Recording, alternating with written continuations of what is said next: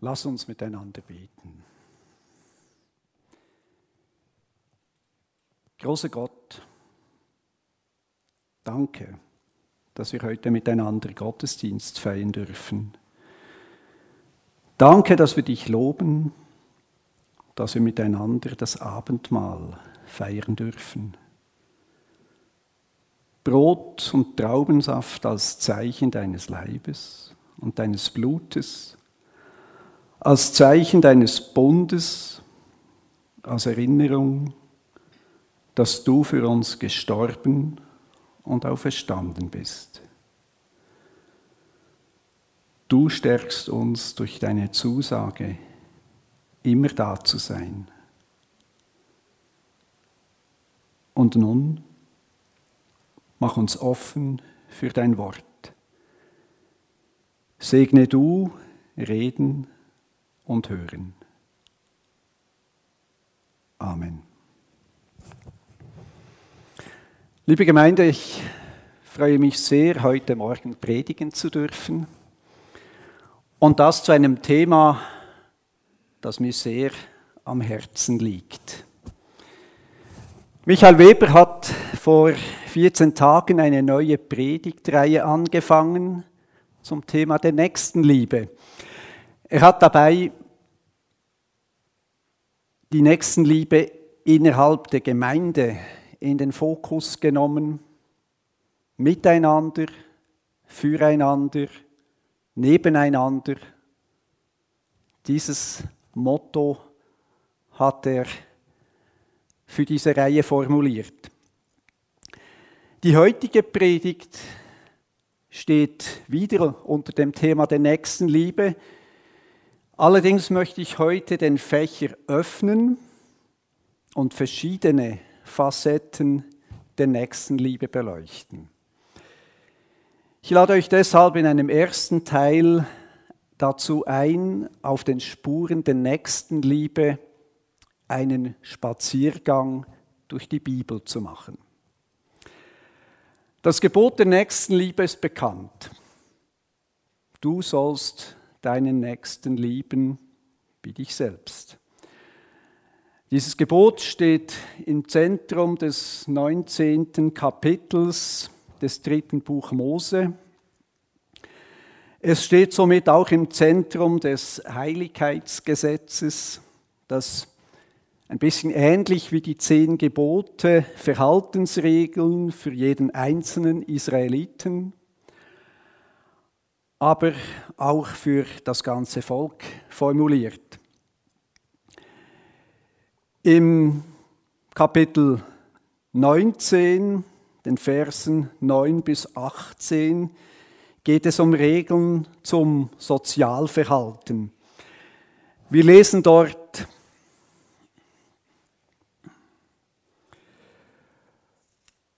Und wenn ihr die Ernte eures Landes einbringt, sollst du den Rand deines Feldes nicht vollständig abernten. Und die Nachlese deiner Ernte sollst du nicht einsammeln. Auch in deinem Weinberg sollst du keine Nachlese halten. Und die abgefallenen Beeren deines Weinbergs sollst du nicht einsammeln. Dem Armen und dem Fremden sollst du sie überlassen. Ich bin der Herr euer Gott. Ihr sollt nicht stehlen und nicht lügen und einander nicht betrügen. Und ihr sollt nicht falsch schwören bei meinem Namen und so den Namen Gottes entweihen. Denn ich bin der Herr. Du sollst deinen Nächsten nicht bedrücken und nicht berauben. Den Lohn eines Tagelöhners sollst du nicht bis am nächsten Morgen zurückhalten. Einen Tauben sollst du nicht schmähen und einem Blinden sollst du kein Hindernis in den Weg legen, sondern du sollst dich fürchten vor deinem Gott. Ich bin der Herr. Ihr sollt kein Unrecht tun im Gericht. Einen Geringen sollst du nicht bevorzugen und einen Großen nicht begünstigen. Du sollst deinen Nächsten gerecht richten Du sollst nicht als Verleumder umhergehen in deiner Sippe. Du sollst nicht auftreten gegen das Leben deines Nächsten. Ich bin der Herr.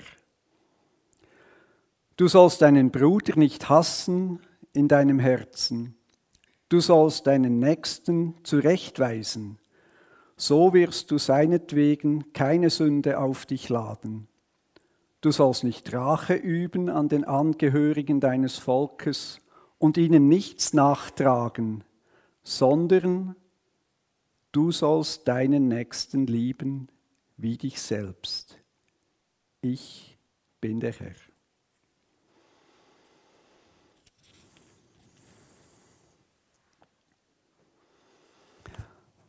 Als positives Gegenteil zu all den abzulehnenden Verhaltensweise wird am Schluss unseres Textes also die Nächstenliebe geboten. Die Nächstenliebe soll eine umfassende Verhaltensänderung in der ganzen Volksgemeinde bewirken. Unrechtes Handeln, Hass und Rache sollen dem von Gott auserwählten Volk dauerhaft, von ihm dauerhaft überwunden werden, ausgeschlossen und durch dem Nächsten zugewandtes Handeln abgelöst werden. Kapitel 19, die Verse 33 bis 34 des dritten Buches Mose machen klar, dass sich die Nächstenliebe nicht auf die Israeliten unter sich beschränken soll. In diesen Versen lesen wir,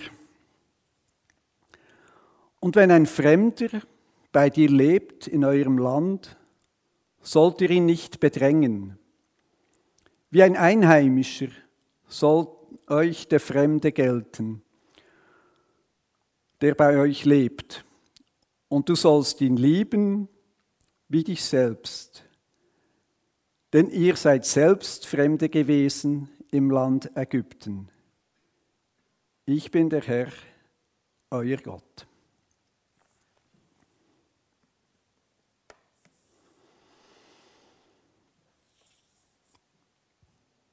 Besonderes Augenmerk richtet das Alte Testament auf die Nächstenliebe gegenüber den Armen, den Randgruppen, den Unterdrückten, den Benachteiligten. Diese Nächstenliebe wird in zahlreichen Einzelgeboten konkretisiert, etwa, wir haben es gehört, dem Überlassen der Erntereste, die sofortige Auszahlung des Tagelohns, an anderen Stellen wird den, wird den Israeliten geboten, Kleidung und Speisung, für die Kleidung und die Speisung der Armen zu sorgen. Die Ernteabgabe des Zehnten oder die Anordnung von Schutzrechten, wie zum Beispiel dem Verbot der Pfändung oder der Zinsnahme. Im Neuen Testament werden die Aussagen des Alten zur Nächstenliebe nicht nur bestätigt, die Nächstenliebe wird zu einer absolut zentralen Botschaft und erfährt bedeutende Erweiterungen. Die herausragende Stellung des Gebots der Nächstenliebe kommt einmal im Doppelgebot der Liebe zum Ausdruck. Auf die Frage eines Schriftgelehrten in Jerusalem nach dem wichtigsten Gebot antwortet Jesus,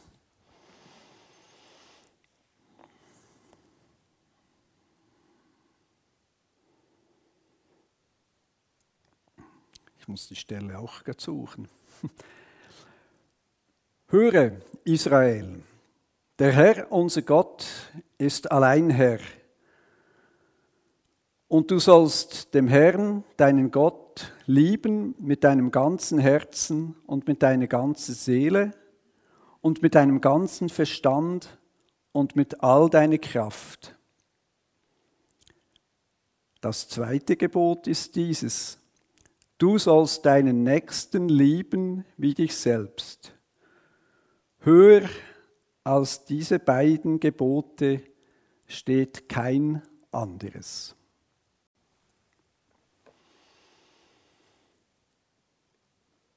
Soweit Worte aus dem Markus-Evangelium, Kapitel 12, die Verse 29 bis 31.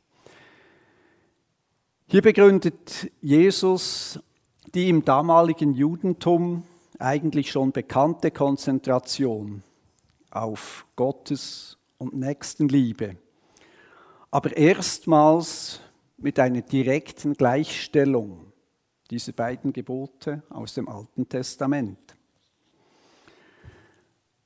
Von der Wichtigkeit der Nächstenliebe gegenüber Armen, Randgruppen, Unterdrückten und Benachteiligten haben wir bereits im Alten Testament gehört.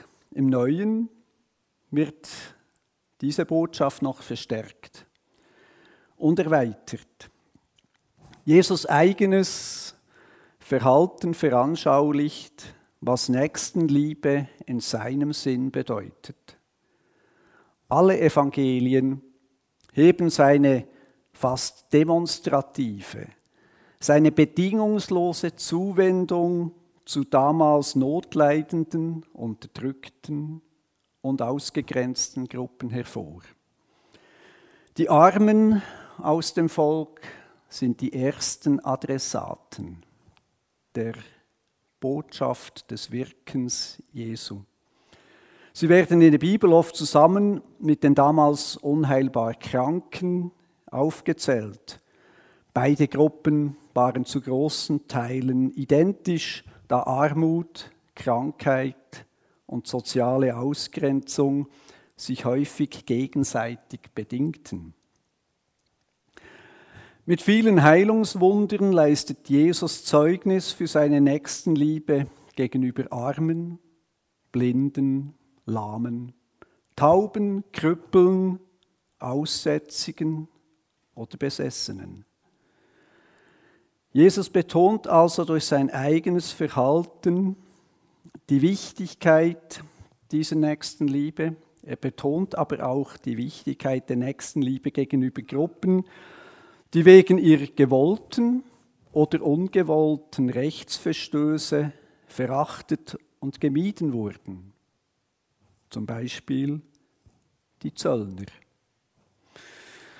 Die Zuwendung, die Jesus Angehörigen solcher Gruppen schenkte, sollte nicht nur ihre Isolation beenden, sondern auch ihr Verhalten verändern.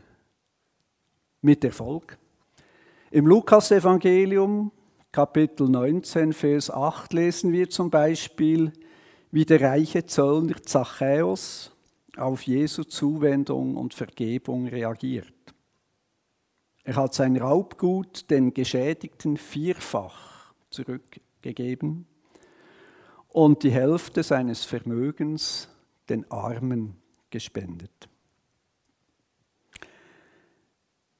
Eine noch weit bedeutendere, entscheidende Erweiterung der Nächstenliebe finden wir in der Bergpredigt. Jesus nimmt gegenüber der armen, von der römischen Besatzungsmacht bedrängten Landbevölkerung, an die sich seine Seligpreisungen richten, auch zum Gebot der Nächstenliebestellung und aktualisiert die Nächstenliebe auch als Feindesliebe. Im Matthäusevangelium Kapitel 5, Vers 43 bis 48 lesen wir dazu.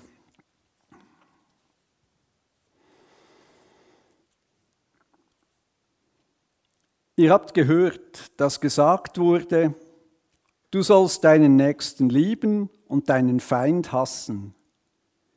Ich aber sage euch, liebt eure Feinde und betet für die, die euch verfolgen.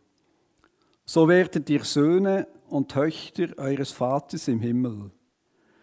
Denn er lässt seine Sonne aufgehen über Böse und Gute und lässt regnen über Gerechte und Ungerechte. Denn wenn ihr die liebt, die euch lieben, welchen Lohn könnt ihr da erwarten? Tun das nicht auch die Zöllner? Und wenn ihr nur eure Brüder grüßt, was tut ihr da Besonderes? Tun das nicht auch die Heiden? Ihr sollt also vollkommen sein, wie euer himmlischer Vater vollkommen ist.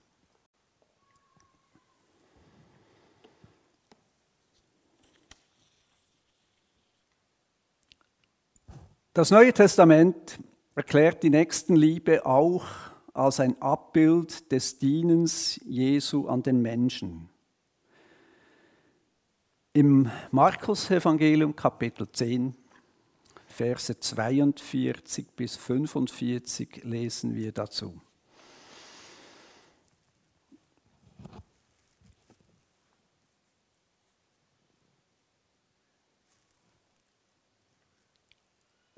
Und Jesus ruft sie zu sich und sagt zu ihnen, ihr wisst, die als Herrscher der Völker gelten, unterdrücken sie und ihre Großen setzen ihre Macht gegen sie ein. Unter euch aber sei es nicht so, sondern wer unter euch groß sein will, sei euer Diener. Und wer unter euch der Erste sein will, sei der Knecht aller. Denn auch der Menschensohn ist nicht gekommen, um sich dienen zu lassen, sondern um zu dienen und sein Leben hinzugeben als Lösegeld für viele.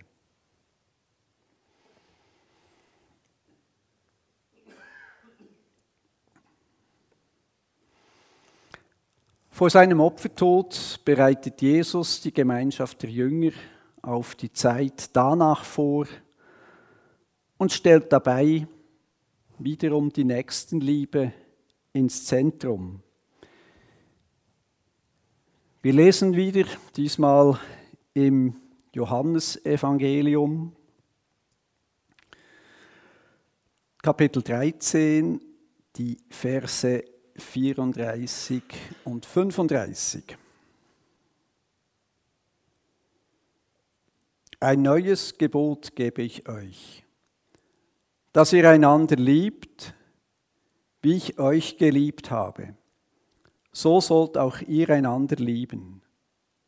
Daran werden alle erkennen, dass ihr meine Jünger seid, wenn ihr bei euch der Liebe Raum gebt. Die Nächstenliebe unter den Jüngeren und zukünftigen Gemeindegliedern sollte also kein Selbstzweck sein, sondern Zeugnis geben für die Welt. In den Briefen der Apostel finden wir immer und immer wieder Aufrufe zur Nächstenliebe. Ich kann sie hier nicht alle hervorheben, aber ich möchte den Tour d'Horizon nicht aufhören, ohne auf Paulus zu verweisen. Neben verschiedenen Aufrufen zur Nächstenliebe hat Paulus im ersten Korintherbrief, Kapitel 13, Verse 1 bis 13, das Wesen und die Wirkung der Liebe beschrieben. Die Liebe, die für Paulus als Wesen Gottes in Jesus Christus offenbar geworden ist. Ihr Entsprechen auf menschlicher Seite Liebe in eine Partnerschaft und ihre Rand ist die Nächstenliebe. Die Liebe trägt alles, sie glaubt alles, sie hofft alles, sie erduldet alles. Ihr kennt den Text, ich brauche ihn heute Morgen nicht vorzulesen. Aber ich lade euch ein, nehmt zu Hause die Bibel hervor und lest den Text wieder einmal mit der Brille der nächsten Liebe. 1. Korinther Kapitel 13, Verse 1 bis 13. Die Nächstenliebe ist also ein zentrales Element, ein zentrales Thema in der Bibel. Nach diesem Streifzug wollen wir in einem zweiten Teil zwei Fragen nachgehen. Was ist sie denn eigentlich, die Nächstenliebe? Und wem soll sie denn gelten? Wer ist mein Nächster? Also zuerst, was ist Nächstenliebe?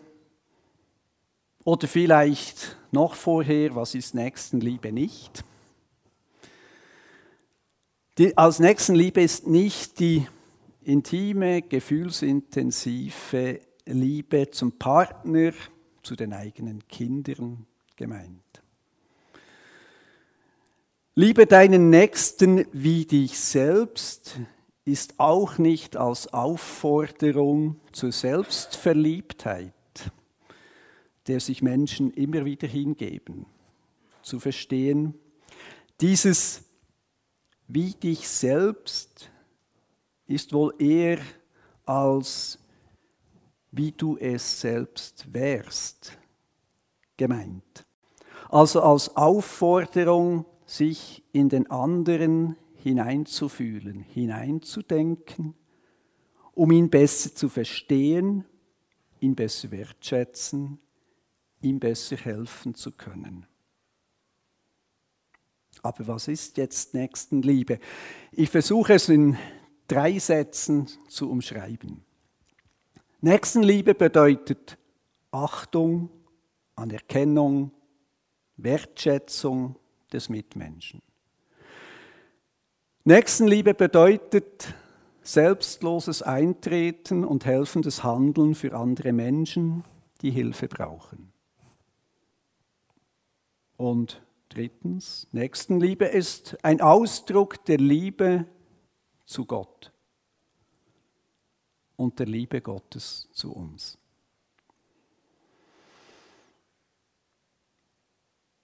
Und wer soll Empfänger jetzt sein, meine Nächstenliebe? Wer ist mein Nächster? In verschiedenen Bibelstellen haben wir gesehen, wem Nächstenliebe gelten soll. Unseren Freunden in der Gemeinde, dem Fremden, aber auch dem Feind. Nächstenliebe soll schlussendlich allen Menschen, im Besonderen den Armen, den Kranken, den Schwachen, den Ausgestoßenen, am Rande unserer Gesellschaft stehenden Menschen gelten.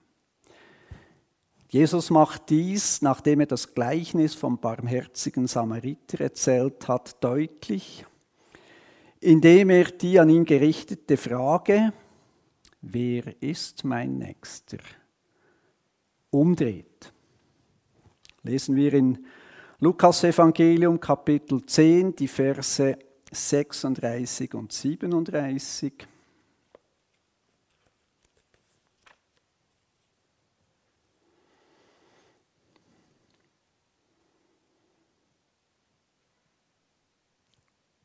Wer von diesen dreien meinst du, ist dem, der unter die Räuber fiel, der Nächste geworden? Derjenige, der ihm Barmherzigkeit erwiesen hat. Und da sagt Jesus, geh auch du und handle ebenso.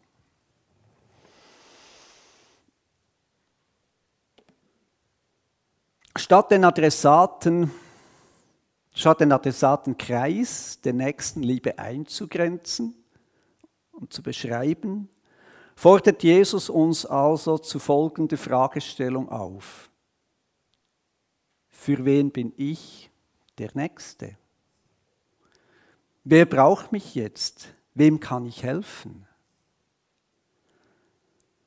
So lädt er uns ein, aktuell das uns Mögliche zu tun, das dem Handeln des Samariters gleicht, unabhängig davon, wem es zugute kommt. Dabei müssen wir bedenken, nicht immer ist die Hilfe, die Menschen brauchen, so offensichtlich, wie es in der Geschichte des Samariters ist. Manchmal haben Menschen, die unsere Hilfe benötigen, keine Arbeitsstelle mehr, einen leeren Küchen- oder Kleiderschrank zu Hause oder gar kein Zuhause mehr. Sie brauchen nicht Wundverbände wie beim barmherzigen Samariter. Aber sie brauchen Hilfe bei der Stellensuche, eine warme Mahlzeit, ein neues Hemd oder ein Dach über dem Kopf. Manchmal haben Menschen, die unsere Hilfe benötigen, nicht sichtbare psychische Verletzungen. Sie brauchen ein Ohr, das ihnen zuhört. Sie brauchen vielleicht Beratung, wie sie mit anstehenden Fragen umgehen sollen. Und manchmal sind Menschen, die unsere Hilfe benötigen, weit weg von hier. Sie benötigen Unterstützung über eine Hilfsorganisation. Oder sie benötigen unser Umdenken, dass wir nicht länger Produkte kaufen, die den Arbeiten auf den Feldern und in den Fabriken ein, kein Einkommen lässt, das zum Leben ausreicht. Die Aufforderung der Bibel zur Nächstenliebe wendet sich gegen jede Form der Eingrenzung des Kreises der Nächsten. Wieso soll nicht jeder Mensch von uns geachtet, wertgeschätzt, von uns in Not unterstützt werden? Also auch die Menschen, die wir nicht kennen, die wir nicht mögen oder die uns nicht mögen. Jeder Mensch ist doch ein Geschöpf Gottes. Und Gott liebt doch jeden Menschen, ohne Unterschied. Jeder Mensch verdient es also als Person um seines Selbst willen in gleicher Weise geachtet, geschätzt und bei Bedarf unterstützt zu werden. Dies bedeutet nicht, dass wir alles gutheißen müssen, was ein Mensch tut. Unterstützung kann auch konstruktive Kritik heißen.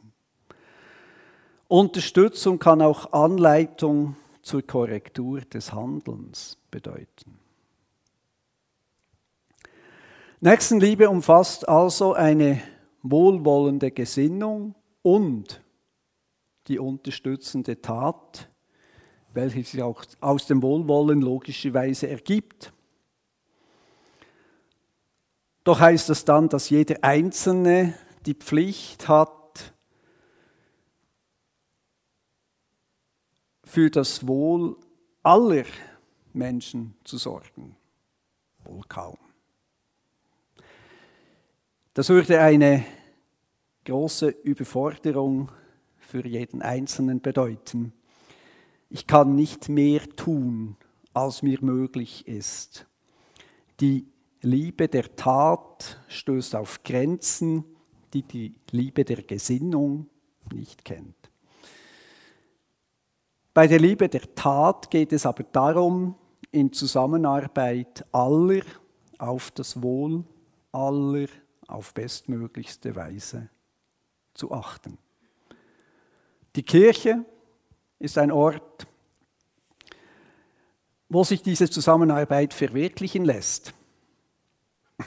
Neben Feier und Verkündigung ist die tätige Nächstenliebe eine der drei Hauptpfeiler einer christlichen Gemeinde. Eine der Hauptaufgaben. Kontakte unter den Mitgliedern, Angebote für Menschen innerhalb und außerhalb der Gemeinde, weltweit tätige Hilfswerke, Engagement gegen Missstände in Gesellschaft und Wirtschaft sind Ausdruck davon. Aber auch außerhalb der Kirchen hat sich das Gebot der Nächstenliebe als zentraler Aspekt menschlichen Verhaltens festsetzen können. Nächstenliebe liegt den allgemeinen Menschenrechten der UNO zugrunde. Nächstenliebe finden wir in der Gesetzgebung vieler Länder. Es gibt eine Fürsorgepflicht. Es gibt eine Nothilfepflicht. Es gibt eine Schadensersatzpflicht. Es gibt Sozialversicherungen. Ich denke, zu diesen Gesetzgebungen gilt es Sorge zu tragen, als wichtige, tätige Nächstenliebe. Das Gebot der Nächstenliebe hat auch zur Gründung von vielen Hilfsorganisationen geführt und motiviert Millionen von Menschen immer und immer wieder zu spenden. Und doch, und doch bleibt noch viel zu tun. Zum Beispiel gegen Mobbing in der Arbeitswelt oder an den Schulen, gegen Ausbeutung, Unterdrückung und Misshandlung oder gegen Menschenhandel weltweit, aber auch hier in der Schweiz, hier bei uns. Diese Missstände, liebe Gemeinde, die sollten wir nicht einfach hinnehmen, indem wir wegschauen, indem wir hilflos mit den Schultern zucken. Ich fasse zusammen. Nächstenliebe bedeutet, dass ich meinem Mitmenschen Achtung, Anerkennung und Wertschätzung entgegenbringe, für ihn eintrete und handle. Nächstenliebe gilt jedem Mitmenschen, unabhängig davon, ob ich ihn kenne oder nicht, unabhängig davon, ob er vor mir steht oder auf der anderen Seite der Erdkugel ist unabhängig davon, ob ich ihn mag oder nicht. Nächstenliebe soll nicht zur Stärkung meines eigenen Egos, meines sozialen Ansehens und meiner eigenen Macht dienen, sondern soll selbstlos sein, soll Ausdruck der Liebe zu Gott und zum Mitmenschen sein. Beides, die Nächstenliebe und die Liebe zu Gott, leben von Gottes zuvorkommender Liebe. Das Kreuz von Jesus erinnert uns an diese Verbindung. Die Verbindung des Göttlichen, der Liebe von Gott zu uns und von uns zu Gott einerseits und das Waagerechte, das Irdische, die Liebe zum Nächsten. Die Welt braucht mehr Nächstenliebe. Lasst uns sie praktizieren, heute und morgen und jeden neuen Tag. Wir beten. Großer Gott, Du hast uns das Gebot der Nächstenliebe gegeben. Und du weißt, dass es uns immer wieder schwer fällt. Wir haben Angst, etwas zu verlieren. Wir haben Angst, uns verletzlich zu zeigen. Hilf du uns, dass wir den anderen nicht nur mit unseren Augen und Gefühlen wahrnehmen, in ihm nicht nur einfach den anderen sehen, sondern ein Geschöpf von dir, einen von dir geliebten Menschen. Hilf uns, damit auch auszubrechen aus einer Beziehung zu dir, die die Zuwendung zum Nächsten weglässt. Befreie uns aus unserer Selbstverliebtheit als deine Kinder. Öffne uns die Augen für den Nächsten und durch den Dienst am Nächsten dafür, was du wirklich für uns tust und wie sehr du uns wirklich liebst. Lass uns erkennen, dass die Liebe zu dir und die Liebe zum Nächsten untrennbar miteinander verbunden sind. Und lass uns erkennen, dass beides von deiner zuvorkommenden Liebe lebt. So dass Nächstenliebe nicht mehr ein Gebot von außen her ist, das uns Unmögliches vorschreibt, sondern zur Weitergabe einer geschenkten Erfahrung der Liebe von innen her wird, sodass Liebe durch Liebe wachsen darf. Amen.